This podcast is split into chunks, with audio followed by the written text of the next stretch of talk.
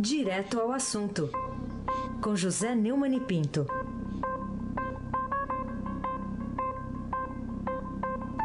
Neumani, bom dia. Bom dia, Raíssen Abac, o craque. Bom dia, Carolina Ercolim, tintim por tintim. Bom dia. De volta ao batente. Ah, estamos aqui. Ah, bom dia, Almirante Nelson. Bom dia, Diego Henrique de Carvalho. Bom dia, Maci é, Yazi. Bom dia, Clã. Bom fim, Emanuel Alice Isadora. Bom dia, ouvinte da Rádio Eldorado, 107,3, Aysen Abac. Neumann, vamos... Esse sim é um craque. É, opa, vamos voltar a um assunto que a gente até comentou aí durante o feriado, mas agora com mais detalhes, né? Porque a Procuradora-Geral da República, Raquel Dodge, afirmou que Lula participou de negociações ilícitas para autorização de, daquele crédito de um bilhão de reais à Odebrecht, que tocava uma obra em Angola, você até comentou o assunto, e diz ela aqui na denúncia que ele negociou, aceitou e recebeu parte do, de 40 milhões de dólares, ou seja, 30 mil, uh, 36 milhões de reais isso aí de propinas para alguns hierarcas petistas e o próprio PT, tudo isso ela está dizendo. O que, que levou a Procuradora-Geral da República a fazer essas afirmações? É, eu fiz questão de voltar ao assunto pelo seguinte, quando, sempre que você fala nisso, vem uma resposta, não, não há provas. É, são apenas delações é, de pessoas que estão presas e estão querendo o benefício do prêmio da delação e para isso mentem. Há, há duas é, contestações. Na primeira contestação é que eu li o, o excelente libelo acusatório da Raquel Dose, que está no, no, blog do Fausto Macedo, no Estadão, e nesse é, libelo, nesse documento, está descrita né, toda a trajetória dos agentes da lei perseguindo as informações dadas pelos delatores premiados. Então, são 78 delatores premiados da Odebrecht, depois há testemunhos outros, há documentos, há o, o, o, todo o processo da investigação levou, por exemplo, a identificar a pessoa que entregava o dinheiro. Eles fizeram uma espécie de trajeto ao contrário. É, eles foram do dinheiro é, até o político acusado, né? no caso Lula, o Palocci, a Gleisi, o Paulo Bernardo, também o chefe de gabinete da Gleisi lá no Senado e o, e o Marcelo Odebrecht. É, esse documento está à disposição e você pode ler, porque você vai ter um excelente exemplo do que essa história não há provas. É uma lenda urbana, né? É, no, no, meu artigo, na página 2 do Espaço Aberto do Estadão hoje, o Xodó de Lula e os Quintins, eu, eu, eu, me refiro especificamente a outro tipo de cinismo, né? Eu conto a, a biografia do Antônio Palocci, e digo que ele já foi de tudo na vida, só não foi mesmo, foi santo, né? Só que nunca ele foi punido ou admoestado ou sequer encostado ou expulso do PT pelos seus companheiros. Ao contrário, agora a, a Dilma Rousseff está dizendo que não houve, que ele mentiu, e, e o Lula está dizendo que bom, que não é bem assim. Agora, se você lê o meu artigo hoje, você, Heisen, você, Carolina, você ouvinte da Eldorado, você vai perceber o seguinte, que até agora, pelo menos, se alguém mentiu, não foi só o Palocci, né? E a, a biografia do Palocci, que eu resumo no tamanho do artigo, e o documento da, da Raquel Dodge, são evidências de que provas há. E muitas, Carolina Ercolim, tintim por tintim, falar sobre o incêndio, o desabamento do prédio lá no centro de São Paulo, Neumann, ocorrido na madrugada de ontem. E poderia ter sido evitado? Se poderia, por que não foi? É. Acontece o seguinte, é, esse prédio, eu, eu conheci bem esse prédio aí, o Wilton Pai de Almeida, né? É um prédio, digamos, ícone né, da, do modernismo, por isso era um prédio tombado. Né? Prédio de vidro e aço, e nele, é, nele eu frequentava porque eu era repórter do Jornal do Brasil e depois da, é, do Estadão, Jornal da Tarde, e cobria as coisas da Polícia Federal na época. Né? Quando eu estava no Estadão, não, já era na Lapa a Polícia Federal, mas na época que o Tuma dirigia a Polícia Federal, na, na época das greves tal, era lá. É, esse prédio da Polícia Federal é, foi abandonado, como todos os prédios é, do, do patrimônio público. Então, o, governo está sem dinheiro, tem um patrimônio imenso imobiliário, mas não mantém as coisas por desleixo, por desídia, porque no prédio não é dele. Porque é o seguinte: existe um déficit habitacional imenso. O funcionário da prefeitura falou ontem 360 mil unidades habitacionais em falta em São Paulo. Agora, só, só querem saber de construir novas, porque construir novas e ruins, né? Porque dá dinheiro no dinheiro roubado dessa corrupção que o Brasil se instalou, né? Então, é, é, é claro que o desabamento e a consequência do incêndio podia ter sido evitado se o prédio tivesse sido mantido, tivesse sido valorizado, né? Até foi contado, foi, foi tentado um leilão, não conseguiu vender e tal. É, então, todos são responsáveis nisso. O governo federal, os governos estaduais, a prefeitura que estava é, de posse do prédio, e todos eles são, são sócios no déficit habitacional, no desleixo, no descaso com as ocupações. Né? As ocupações são feitas por exploradores, isso foi evidenciado ontem, um, um grupo chamado Movimento Social de Luta pelo, por Moradia, não era.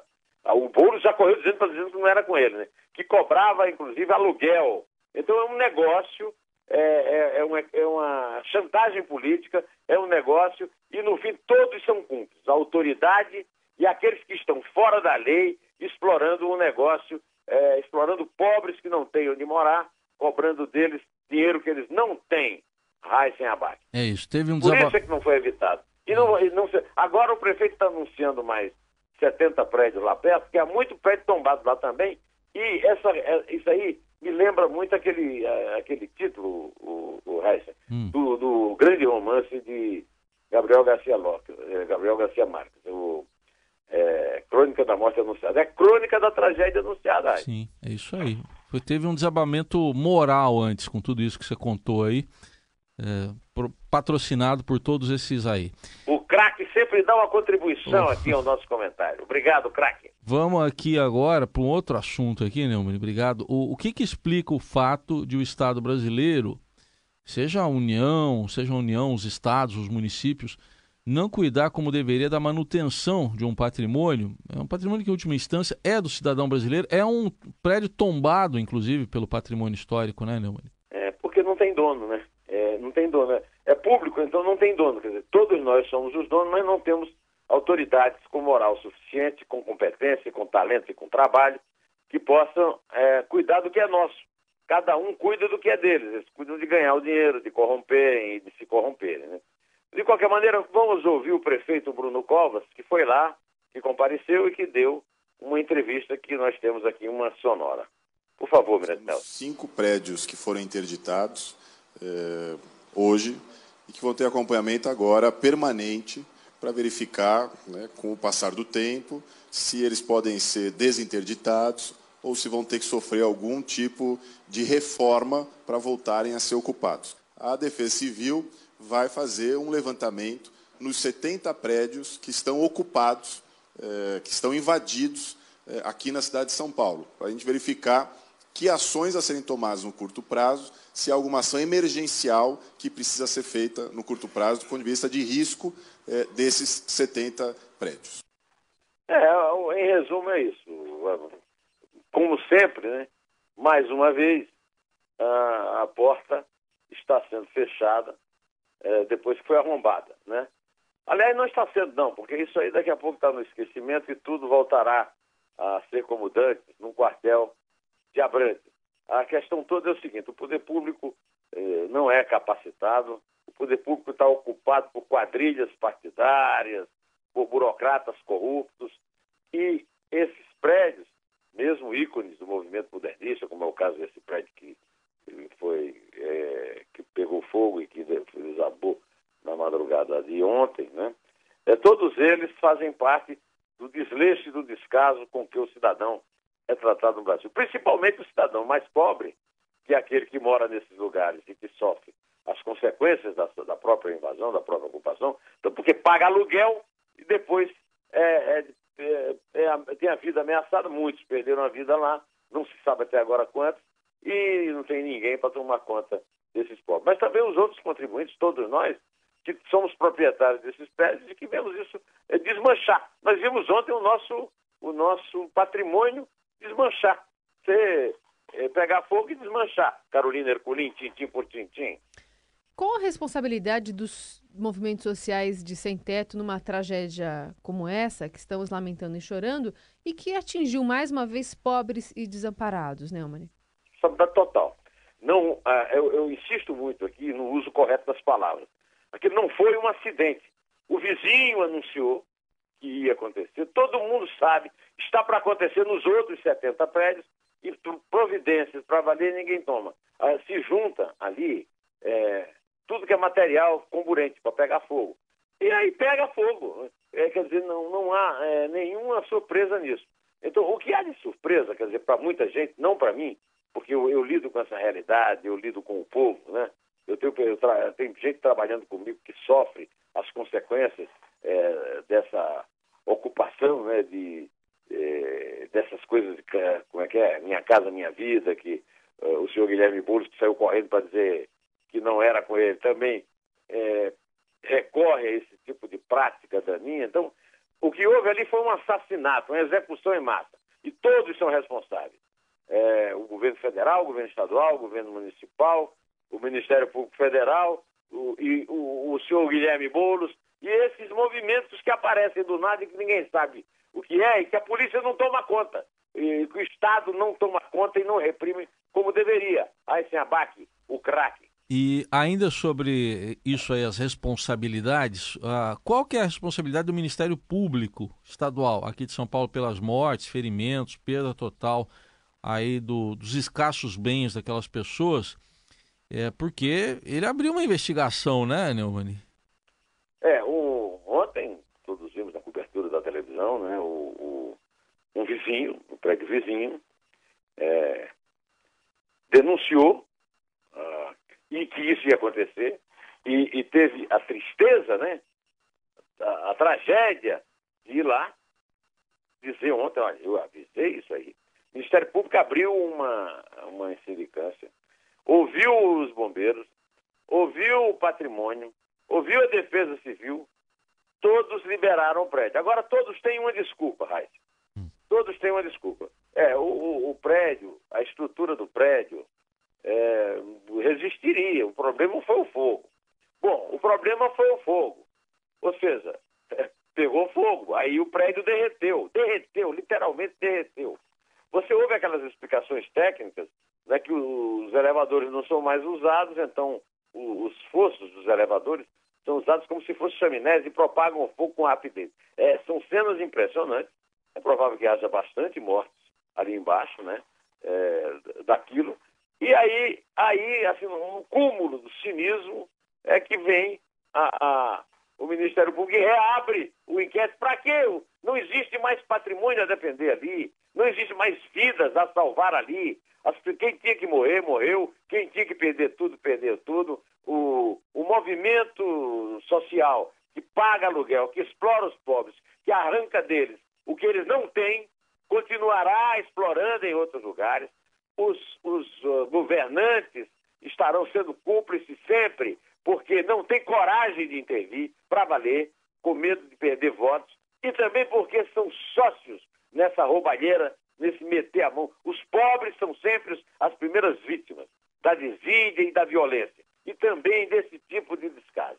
E o Ministério Público Estadual de São Paulo foi flagrado, como se diz, no, no, como se dizia em Campina Grande na minha adolescência, com as calças na mão porque eles abriram a sindicância, fecharam, a arquivaram a sindicância e aí aconteceu a tragédia. E aí tudo que eles têm a fazer é reabrir uma sindicância que não levou a nada. Eu quero é, reconhecer que, de fato, é, pode ser até que o prédio não tivesse problema estrutural, mas é claro que o prédio não tem mais a integridade que ele tinha. E a, o, o, simples fato de ter tirado o elevador, qualquer técnico, como que falou lá, é, seria capaz de prever isso. Ou seja, é um crime generalizado. E as vítimas somos todos nós, mas principalmente quem sofreu diretamente. Onde, para onde vão essas pessoas? Vão para outras ocupações? Carolina Ercolim.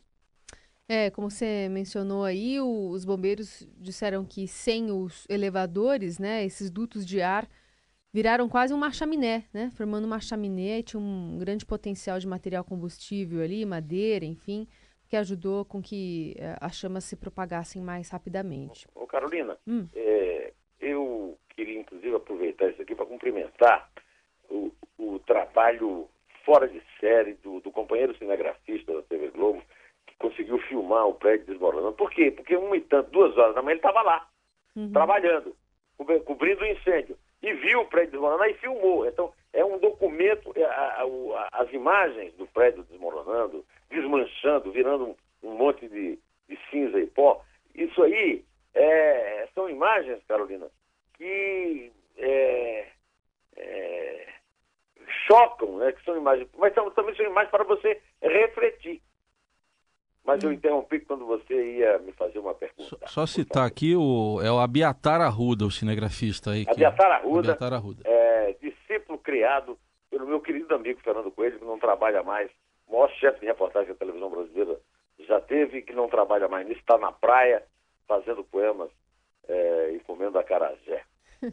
Mas é isso, é, e, e relatar realmente essa, essa destreza, né? De ele estar tá fazendo um close ali naquele detalhe do, do salvamento e de repente quando ele nota que o prédio vai, vai ruir, ele abre o plano, enfim, para ter a imagem completa da. Parabéns, Abiatar Arruda. Teve um bom professor, hein, filho? vamos lá, vamos. É, valeu a pena Temer ter ido, ter sido, na verdade, temerário ao comparecer pessoalmente ao local da tragédia no centro de São Paulo? Qual a sua opinião sobre a ida rápida do presidente da República ao centro de São Paulo? Eu tive pena. Eu tive pena porque o Temer sempre faltou aos grandes acontecimentos, ao, ao exemplo da Dilma, sua antecessora, e a quem ele serviu lá na, na presidência. E dessa vez, ele foi, o que eu, o que eu digo, ele foi para o meio, uh, foi para o ninho das cobras. Né? Era, ele podia ir a qualquer lugar no mundo ontem, menos aquele lugar, mas ele cumpriu o dever dele. Ele, ele foi corajoso, ele foi temerário até, em fazendo esse trocadilho tipicamente você diria o quê? É Raiceniano ou Abaquiano, o, Carolina? Eu não vou Na me verdade, meter nisso. Eu gosto de Abaquiano. Foi muito temerário e, e, e, e, sobretudo, não teve sorte nenhuma. Mas eu nem falo na sorte, porque ali, ali só tinha inimigo, né? Quer dizer, tinha um monte de pobres que... É, o Brasil tem 13 milhões e 700 mil desempregados, é, muitos dos quais estavam ali. É, não é culpa do Temer só, é, é culpa do Temer. Como em conjunto ele era do esquema que participou da roubalheira, que produziu esses desempregados. Agora, ele fez o que, aliás, o, o prefeito também fez, o Bruno Covas, e nós pudemos até ouvir uma sonora dele lá. No, o que não aconteceu, por exemplo, com a Dilma na, na Serra é, do Rio, que não aconteceu com a Dilma no, no, no desastre ecológico de Mariana. Pois é, o Temer que foi maltratado, jogaram coisa nele e tal, e que, digamos, não foi muita, não foi muito inteligente a ida dele, mas vamos dizer, foi uma, uma, algo que a gente pode cumprimentar pelo menos que a coragem, a coragem superou a inteligência. Vamos ouvir o, o, o Temer Almeida. É da União e nós, lamentavelmente, não pudemos, naturalmente, me explicaram, né? Pedir a, pedir a integração, porque, afinal, gente muito pobre, naturalmente, uma situação um pouco difícil, né? Mas agora serão tomadas providências para dar assistência àqueles que, enfim, não só aquelas famílias que perderam seus entes queridos, né? Mas também aqueles que perderam sua sua habitação. A situação era uma situação dramática, né? tanto que aconteceu o que aconteceu. Né? Mas nós vamos exatamente é, providenciar assistência àqueles que foram vítimas desse desastre. Não é? E eu não poderia, não poderia deixar de vir aqui sem embargo dessas manifestações, porque afinal é, eu estava em São Paulo e ficaria muito mal eu não comparecer aqui para dar exatamente é, apoio àqueles que perderam suas, enfim, suas casas. Ah, o, o, o, o, vem cá, o, o, o diabo quando não vem manda o secretário. Ele ainda tem a infelicidade de dizer que ele foi lá para não ficar mal. Né? É. Dizer, é, é, era tudo que ele não podia dizer. Né? Ah, pior do que dizer que ficaria mal é dizer que vai tomar providência, porque não vai. Eu vou dar um exemplo recente, aliás, já até cheguei a comentar aqui. O, o Anselmo Góes publicou na coluna dele que o general Braga Neto comentou com desembargadores e militares que até hoje não recebeu um centavo, dois meses da intervenção no Rio, e a intervenção do Rio não recebeu um centavo dos 3 bilhões que o Temer prometeu. Agora, se o negócio que ele acha que é uma, um grande incentivo à sua possibilidade, que eu considero dura, de se reeleger, não recebe dinheiro, imagina se essas pessoas vão ser socorridas pelo governo. Imagina se o governo, vamos cobrar depois, né? Aí imagina se o governo vai socorrer essas pessoas. Aí, aí também já é, é digamos, pisotear na miséria alheia. Mas vamos em frente, é. meu amigo Heisen Abate, o craque. É, ele falou, já que eu estava em São Paulo, ia ficar mal, é, né? Já que eu estava em São Paulo, ia ficar mal. Ia ficar mal Rapaz, se não fosse. que frase infeliz. É. Quer dizer, aí, aí, a coragem dele vai toda pro, pro, pro, pro saco depois de uma... Isso, é, isso, você consideraria isso no campo do sincericídio? Ou, ou... Tá, tá, tá bem. Né? Tá bem ali, é um sincericídio, tá bem Teve ali. uma boa professora, Dilma Rousseff. É. Vamos em frente, Raíssa, abate Vamos lá. Olha, saiu na coluna Radar da Veja, no, no blog, né, na internet, que o ex-secretário de obras do Sérgio Cabral, agora delator premiado da Lava Jato, Hudson Braga, informou que pagou uma mesada de 300 mil reais a outra figura carimbada do PT, Alexandre Padilha, como é que é isso, Neumann? Quer dizer, não está sobrando ninguém aí? É, não, não, sobra ninguém. É todo mundo no mesmo saco, né? O ex-secretário de obras, Sérgio Cabral, e o delator Tom Braga, a respeito do qual o Raíssen falou, contou que Alexandre Padilha, que foi ministro da Saúde, cobrou 300 mil reais mensais para cuidar, entre aspas, da distribuição de verbas do, do famoso PAC, lá no Rio, né? o, como disse o Reis, também foi dada a informação no, no radar. O Padilha era subchefe de assuntos federativos da Secretaria de Relações Institucionais da Presidência e responsável pelas demandas estaduais. No fim, é mais uma confirmação de um grande pedágio. Aí vou dizer, não, é um criminoso que está é, delatando para receber benefício. E daí? Tem mesmo é que se defender, rapaz. Bom, Carolina Ercolim, tintim por tintim, e o ex-prefeito de São Paulo, hein, atual ministro do governo Temer, Gilberto Kassab, também entrou na lista dos chefões políticos encalacrados na justiça, foi? Esse também nunca foi santo, né? Nunca foi santo, né? É o Palocci, o Lula, a Gleisi, Kassab, Padilha, nunca foi santo, né? O Bezerra da Silva daqui a pouco pidará dele.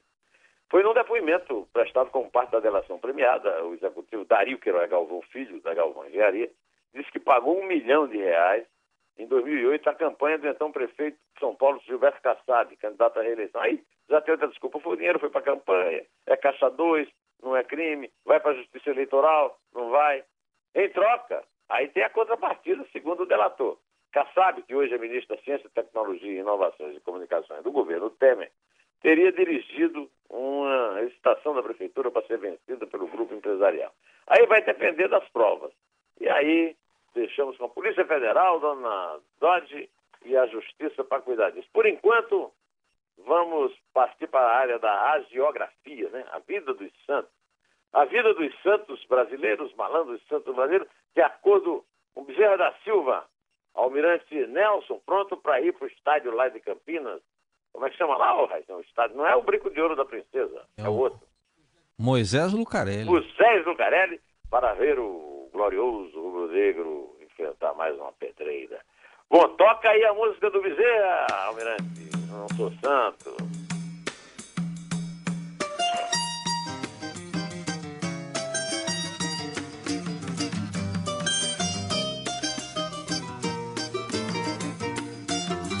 Eu não sou santo, se eu fosse santo, estava no altar. Diz aí, malandragem.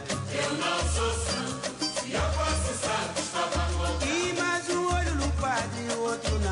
malandro.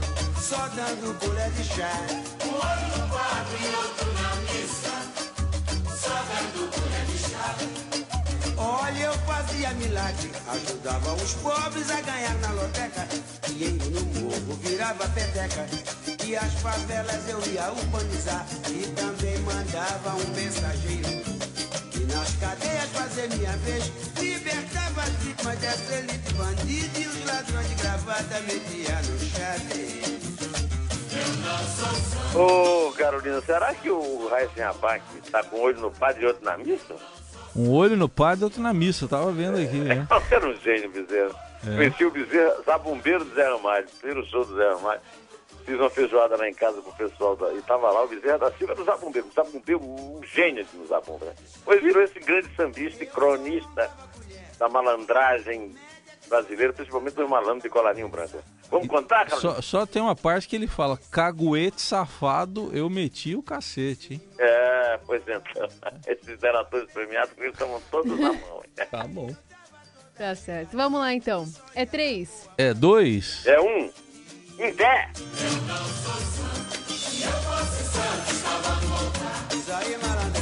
Eu não